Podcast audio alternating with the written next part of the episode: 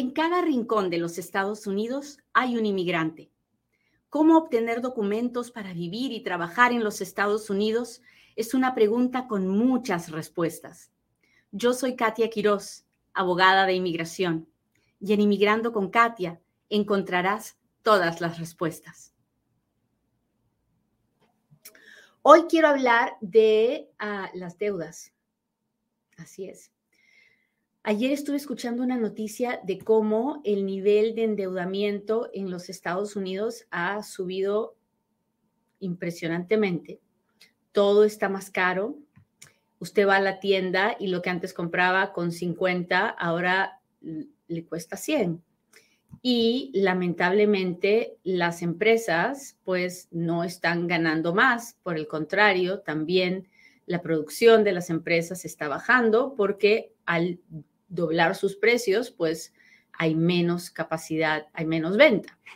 Entonces, las personas no están ganando más, pero están gastando más. Y entonces tienen que recurrir a endeudarse, ¿verdad? Hoy día quiero hablar de cómo, cómo las deudas afectan a un inmigrante a la hora de arreglar sus papeles y cómo afectan en la vida general.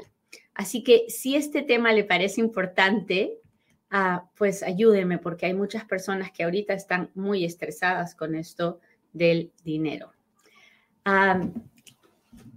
es martes, ayer, ayer lunes, como todos los lunes, regalamos una tarjeta de Amazon de 100 dólares entre las personas que están registradas en inmigrandoconkatia.com. Así que si usted todavía no se ha registrado, hágalo, hágalo inmigrandoconkatia.com Estoy preparando cosas muy bonitas que solo van a ser para la gente que está registrada en inmigrandoconkatia.com, así que no se olvide de registrarse.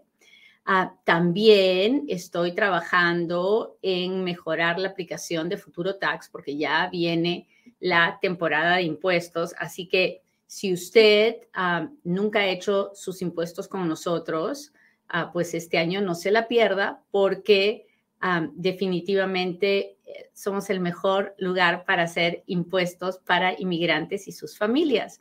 Así que entre a la página de futurotax.com, baje el aplicativo, regístrese para que cuando le lleguen sus papeles de los taxes esté listo para hacer sus taxes con nosotros. Muy bien, ¿Por qué nos endeudamos? Bueno, nos endeudamos porque tenemos necesidades y no tenemos la solvencia económica para pagarlas en ese momento. Y entonces nos tenemos que endeudar, tan simple como eso. ¿Podemos juzgar a las personas que se endeudan? No, no somos nadie para juzgar a nadie. Lo único que podemos hacer es, es tratar de buscar maneras de que nuestra deuda sea una deuda saludable. ¿Y qué cosa es una deuda saludable? Es una deuda que puedo pagar en, en dos partes, en tres partes, pero cuando yo me doy cuenta que estoy pagando solo los intereses de mi deuda y no estoy pagando ninguna parte de la deuda, estoy metida en, o metido en un hoyo sin fondo, ¿verdad? Bueno, eso nos pasa a muchos. Nadie, nadie es perfecto y muchas veces tenemos, sobre todo cuando hay una emergencia médica, cuando hay una emergencia, como les decía, de salud, una emergencia por, por pagar los pagos de la universidad, de la escuela, en fin, tantas razones que tenemos, nos vemos obligados a endeudarnos más de la cuenta. Pues en los Estados Unidos, nosotros tenemos un sistema de crédito. Este sistema de crédito ah, hace que cada vez que nos endeudemos, la, la, compañía, el banco que nos presta el dinero, lo reporta a el buró de crédito. Y el buró de crédito son tres, tres hermanos, básicamente. El Experian, el TransUnion y me falta uno. ¿quién se acuerda? Experian, TransUnion y no me acuerdo el, nombre del otro, pero son tres. Son tres empresas que son los buros de crédito que generalmente tienen la misma información. Y usted me dirá, ah, pues Katia, yo no me tengo que preocupar de eso porque, porque yo no tengo número de seguro social válido. Ah, Equifax, Equifax, muchas gracias por pasarme la voz. Equifax, TransUnion y Experian. Entonces, estos tres son como tres primos hermanos que reportan lo mismo y son tres para asegurarse que todo el mundo tiene la misma información. Y ellos, cuando empezó la historia del buró de crédito, pues empezó en base al número de seguro social que tienen las personas que nacen aquí, los que están legales aquí, muchos que alguna vez tuvieron un momento de legalidad y obtuvieron un número de seguro social. Pero hoy en día, la verdad de la mermelada es que hay muchas personas con número de ITIN que también hacen crédito con ese número de ITIN. Y entonces ahí se va reportando y el sistema de crédito es un, es un sistema de puntos. Si usted tiene una deuda saludable, ¿qué cosa es una deuda saludable? Es una deuda que no llega al 30% de su capacidad de crédito. Entonces, si yo tengo una tarjeta de crédito de 10 mil dólares y le debo menos de 3 mil, es una deuda saludable. Pero si le debo más de 3 mil, ya la cosa se empieza a poner color de hormiga. ¿Por qué? Porque ya me puedo estar ahorcando con la deuda, sobre todo si no la pago de volada. Entonces me dan ciertos puntos si es que tengo una deuda saludable y me dan menos puntos si es que mi deuda se acrecienta. Me dan más puntos si pago regularmente lo que debo. Me dan menos puntos si me demoro en pagarlo y así sucesivamente. Entonces, todas las personas que tienen un historial de crédito tienen una, un puntaje. A mayor el puntaje, mejor los, mayor capacidad de crédito, mejores eh, opciones a la hora de endeudarme. Por ejemplo, si yo tengo 500 puntos de crédito y quiero pedir un préstamo para un auto, me van a decir, paga, aquí tienes el préstamo, pero paga 15% de intereses. En cambio, si tengo 820 puntos de crédito, me van a decir, aquí está el mismo carro, pero te vamos a dar 1% de interés. Y usted dirá, pero ¿por qué? Porque sabemos que la persona que tiene 830 es un buen pagador, así que podemos darle, por venderle el auto, podemos darle la mejor, la mejor, eh, el mejor interés o no interés. Pero si es alguien que tiene 500 y que no, no, no parece un buen pagador por el puntaje que tiene, entonces nos vamos a asegurar. ¿Y cómo nos aseguramos? Le cobramos más intereses y para no, para tener, para tener menos riesgo. Hasta ahí vamos bien. ¿Me está entendiendo? Cuéntemelo todo si me está entendiendo, por favor. No se olvide que el poder de su dedo me ayuda muchísimo para llegar a muchísimas más personas. Gracias por estar aquí, por acompañarme. Hola, Katy. Gracias por estar aquí. Eric Rubio dice sí. Buenos días desde Laredo, Texas. Muchas gracias. Stephanie, escuchándola. Gracias, Stephanie. ¿Cómo están mis amigos del TikTok? Ay, Fer, gracias por la rosa, lo agradezco mucho. Aurorita, gracias por las rosas. Gracias, gracias. Mándenme esos corazones que me encantan, esos rosados. ¿Quién me saluda de Nueva York, Daniela? ¿Cómo estás? Muchas gracias por estar aquí. En Nueva York vive mi hijito Daniel, sí les he contado, ¿no? Tengo un hijito que ya no está chiquito, tiene veintitantos años, pero vive en Nueva York. Así que cuando alguien me saluda de Nueva York, siempre pienso en él. Muy bien. El historial de crédito es muy importante de cuidar, muy importante de cuidar para cualquier inmigrante. ¿Por qué? Porque este historial de crédito nos va a permitir comprar cosas esenciales para la vida. Por ejemplo, con un buen historial de crédito tengo más opción de comprar una casa con mejores términos. Y todos los inmigrantes soñamos con tener nuestra casa propia, ¿verdad? Con un buen historial, un buen puntaje de crédito, puedo comprar un auto y generalmente necesitamos un auto para vivir en los Estados Unidos, a no ser que vivamos en alguna ciudad especial, ¿no? Donde no necesitemos auto, pero generalmente sí lo necesitamos.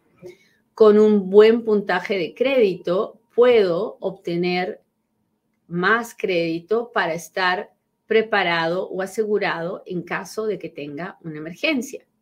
En fin, el, puntaje de crédito es extremadamente importante.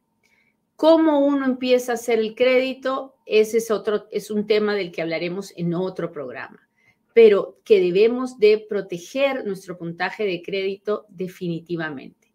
Ahora, ¿qué pasa cuando no se pudo? Pues tuve una emergencia médica, me tuvieron que operar y ahora debo 100 mil dólares y gano 10 dólares la hora, ¿no?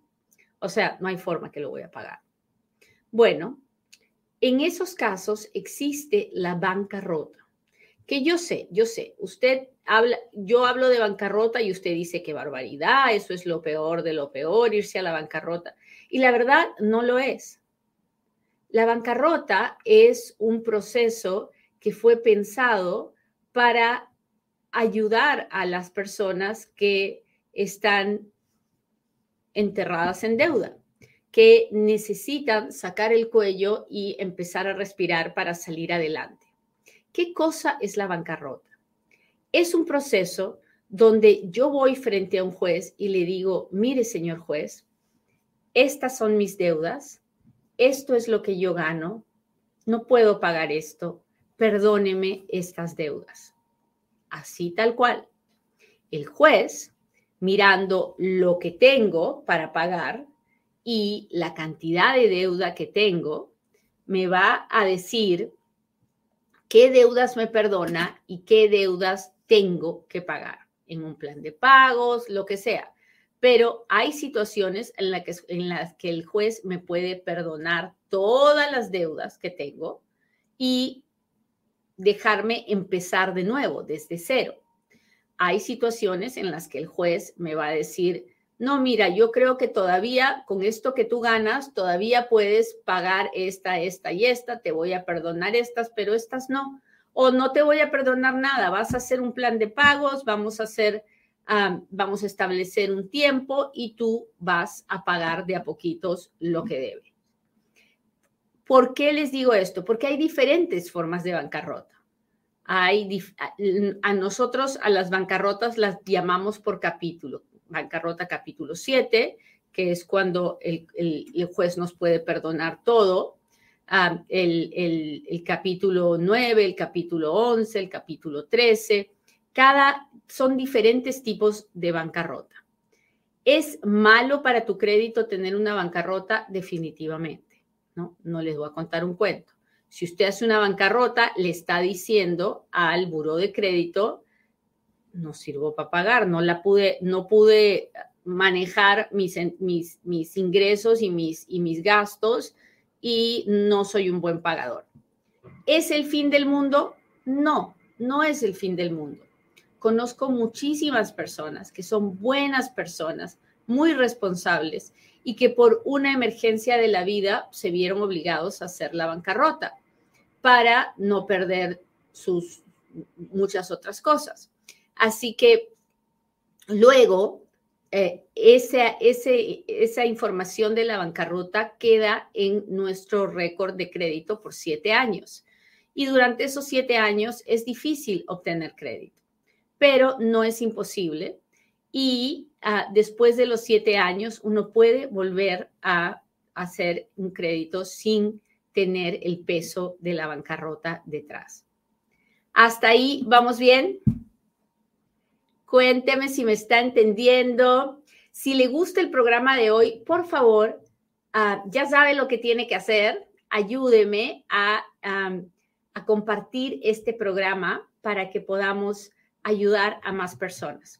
Mucha gente está enterrada en deudas hoy día y ni, ni, siquiera quiere considerar la bancarrota porque, porque su compadre le dijo, porque su hermano le dijo, porque la tía le dijo.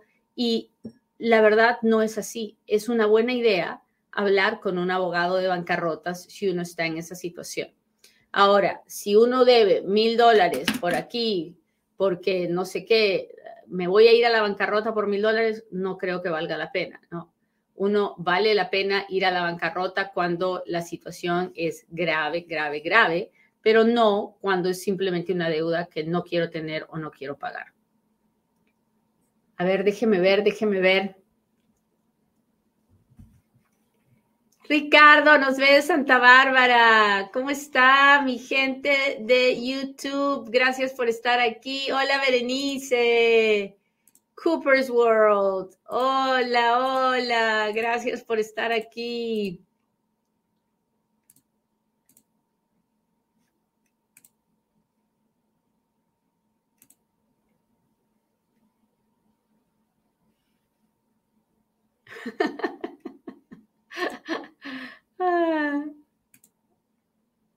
Buenos días, buenos días.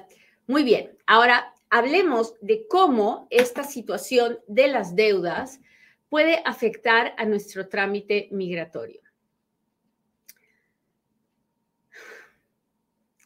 Históricamente, el récord de, puntaje de crédito y las bancarrotas no tenían nada que ver con con nuestros trámites de inmigración, porque nosotros vivimos en un sistema donde generalmente tenemos un sponsor. Si, si es una petición familiar, nos firma la carta de garantía financiera el que nos pide, ¿no? El esposo, el papá, la mamá, el hermano, garantiza que la persona no va a ser una carga pública y entonces no, el gobierno no se fijaba en nada de esas cosas. Ahora tenemos ah, una, una, regulación de carga pública que, si bien es cierto, no se concentra en el crédito de la persona ni en el hecho de si ha hecho bancarrotas o no, sí deja la puerta abierta para poder revisar todas esas cosas, o sea, para mirarlas en su conjunto. Así que el mejor consejo que le puedo dar es que cuide, si, si hace crédito, cuídelo. Hay personas que nunca hacen crédito, pero hay personas que sí. Si lo hace, cuídelo, protéjalo, no, no se endeude más de la cuenta. Pero si le sucede una emergencia médica, si tiene una situación así muy fea, muy fuerte y tiene que hacer lo que tiene que hacer, hágalo porque tendrá una buena explicación a la hora de si es que un oficial de inmigración o un juez se lo pregunta. Esa es la verdad. Tenemos que vivir en la verdad. Y la verdad es que lo mejor sería que no nos endeudáramos más de la cuenta y no hiciéramos bancarrota. Claro que eso sería lo mejor. Pero ¿se puede en todos los casos? No, no se puede en todos los casos. Así que hay que vivir en el aquí, en el ahora y siempre con la verdad. Generalmente el récord de crédito, la bancarrota no afectan un proceso migratorio, pero ahora con la nueva regulación el gobierno dejó la puerta abierta para evaluar todas esas cosas. Así que si tuviera que hacerlo, sería lo mejor que usted tuviera un buen crédito, pero si no lo tiene, trabaje en mejorarlo si es que puede. Y si tiene una bancarrota, espero que sea por una razón de emergencia y no porque simplemente se le dio duro a las tarjetas de crédito para comprar, qué sé yo, ropa o zapatos, ¿no? Así que mucho cuidado con eso. Muy bien, ¿qué le pareció el programa de hoy? Cuéntemelo todo y hágame sus preguntas porque ahora es cuando Katia responde.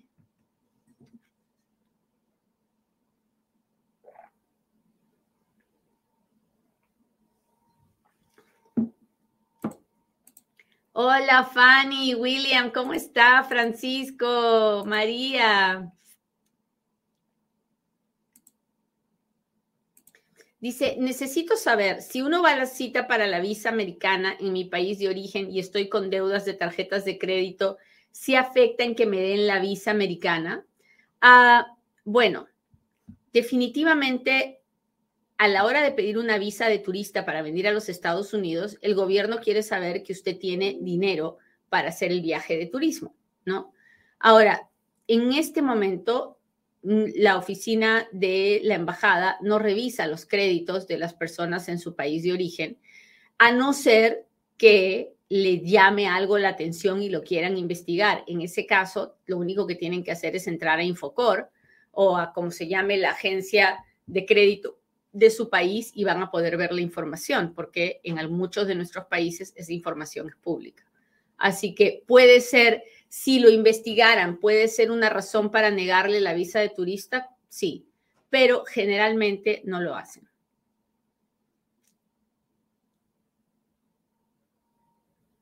Hola, Mr. Vázquez, ¿cómo está? Olga, Raquel.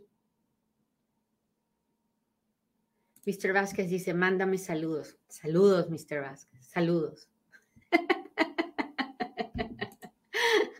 Hola, Ana Cristina.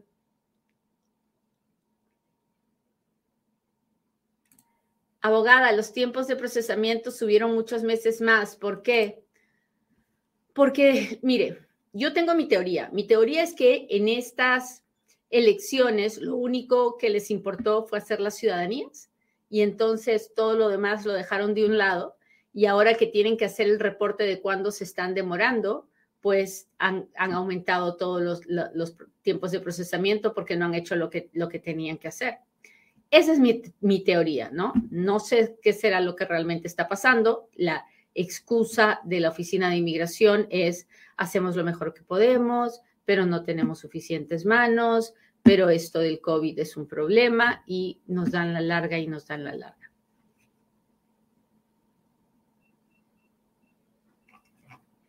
Déjeme ver. Roy Garrido dice, mi ex esposo ciudadana, luego de divorciarse de mí, envió una carta a inmigración solicitando me revoquen la residencia permanente de 10 años. ¿Qué debo hacer? ¿Eso es posible? Estuvimos casados 4.5 años. Que las exesposas o los exesposos manden esas cartas es posible. Lo he visto más de una vez. Ah, ¿Qué se puede hacer? Juntar mucha evidencia de que su matrimonio fue un matrimonio de verdad y no por papeles. Mientras usted guarde toda esta evidencia, el día que usted quiera hacerse ciudadano, ah, muy probablemente se la pedirán y le dirán qué pasó con la ex esposa y le preguntarán y ellos harán su investigación y si usted tiene muchas pruebas, entonces no debería tener problemas porque el oficial puede llegar a la conclusión de que la ex esposa, muy molesta, pues escribió lo que su cólera le permitió, ¿no? Entonces, no es el fin del mundo si es que usted tiene pruebas. Ahora, si usted no tiene pruebas de su matrimonio, estamos en un gran problema. ¿Para qué le voy a decir que no? Sí, sí. Ah, así que busque un abogado en persona para que puedan evaluar qué documentos son los que necesitan. ¿Ok? Ah, déjeme ver cómo está mi gente de TikTok que me manda sus corazones, eh, eh, ¿cómo, se? Diamantitos, en fin, todas las cosas tan lindas que me mandan y se los agradezco muchísimo. Melvin, gracias por la rosa. Ah, Aurora, gracias. ¿Cómo se sortean las loterías de Green Card? Ah, pues lo, hace la computadora del, gobierno y luego nos anuncian. Usted tiene que entrar a la página de la lotería de visas. Si usted escribe lotería de visas, busque el primer, la primera página que termine en GOV. Esa es la página del gobierno. Ah, yo quiero irme, puedo irme, tengo un salvoconducto. Si usted se quiere ir de los Estados Unidos, nadie lo detiene. Si usted quiere irse, váyase, pero hágalo pensando que ya no volverá jamás. Así que hágalo con la seriedad, con la seriedad que se necesita, ¿no? Hay mucha gente que en medio del furor, de las emociones, de la depresión, de la distancia, pues toman decisiones a la ligera y luego se arrepienten. Pero esta es una decisión muy seria. Si usted está aquí y se quiere ir, váyase, pero no piense que va a volver jamás, porque lo más probable es que no podrá hacerlo legalmente.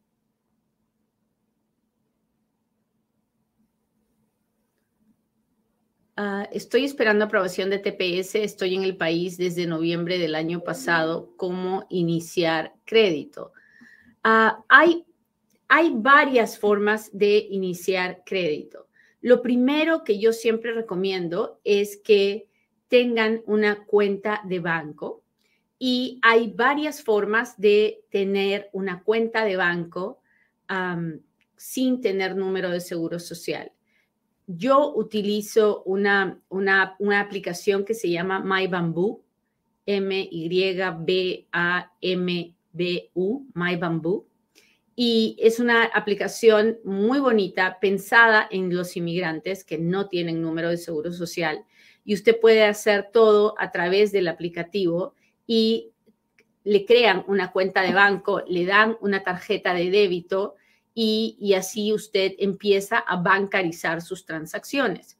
Y una vez que empieza a bancarizar sus transacciones, puede empezar a pensar en una tarjeta de crédito ah, segura, o sea, donde usted deposita el dinero primero antes de gastar. Ah, y así es como se va, se abre una, una línea de crédito. Así que entre a la página de MyBamboo Ah, y si le preguntan cómo llegó a ellos, pues dígale que Katia me pasó la voz.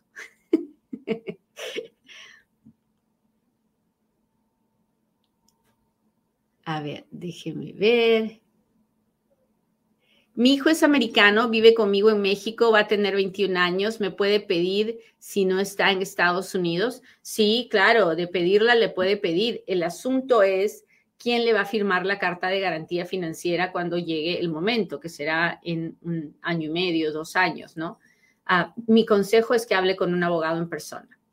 ¿Cómo están mis amigos del Insta?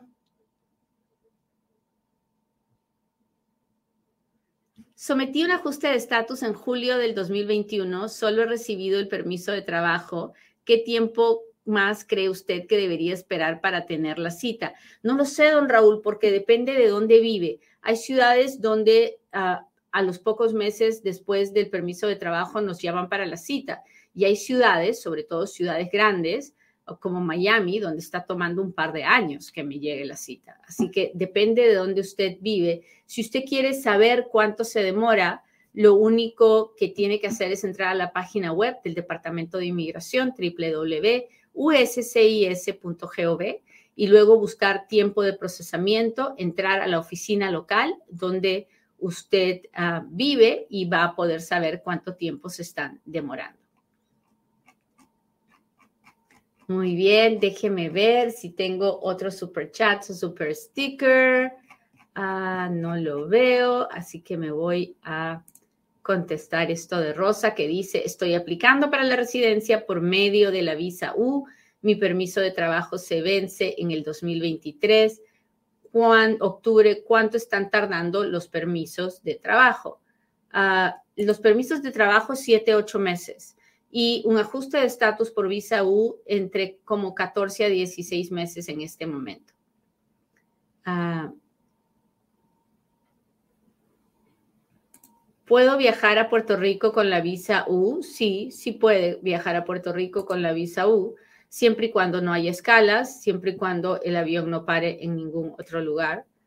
Ah, Lorena dice, muchas gracias, nos ayuda muchísimo. Gracias a ustedes por acompañarme, por estar conmigo cada mañana y por darme ánimos para seguir estando aquí todos los días a las ocho y media de la mañana, hora del Pacífico. Así que no lo olvide, únase a el grupo de inmigrandoconkatia.com, ahí también hay mucha información, sígame en todas las redes sociales, en todas las redes sociales hay un poquito de información diferente en cada lugar, ah, así que hay que echarle ganas muchachos, infórmese, porque un inmigrante informado toma mejores decisiones. Que tengan un lindo día y nos vemos en otro Inmigrando con Katia. Bye.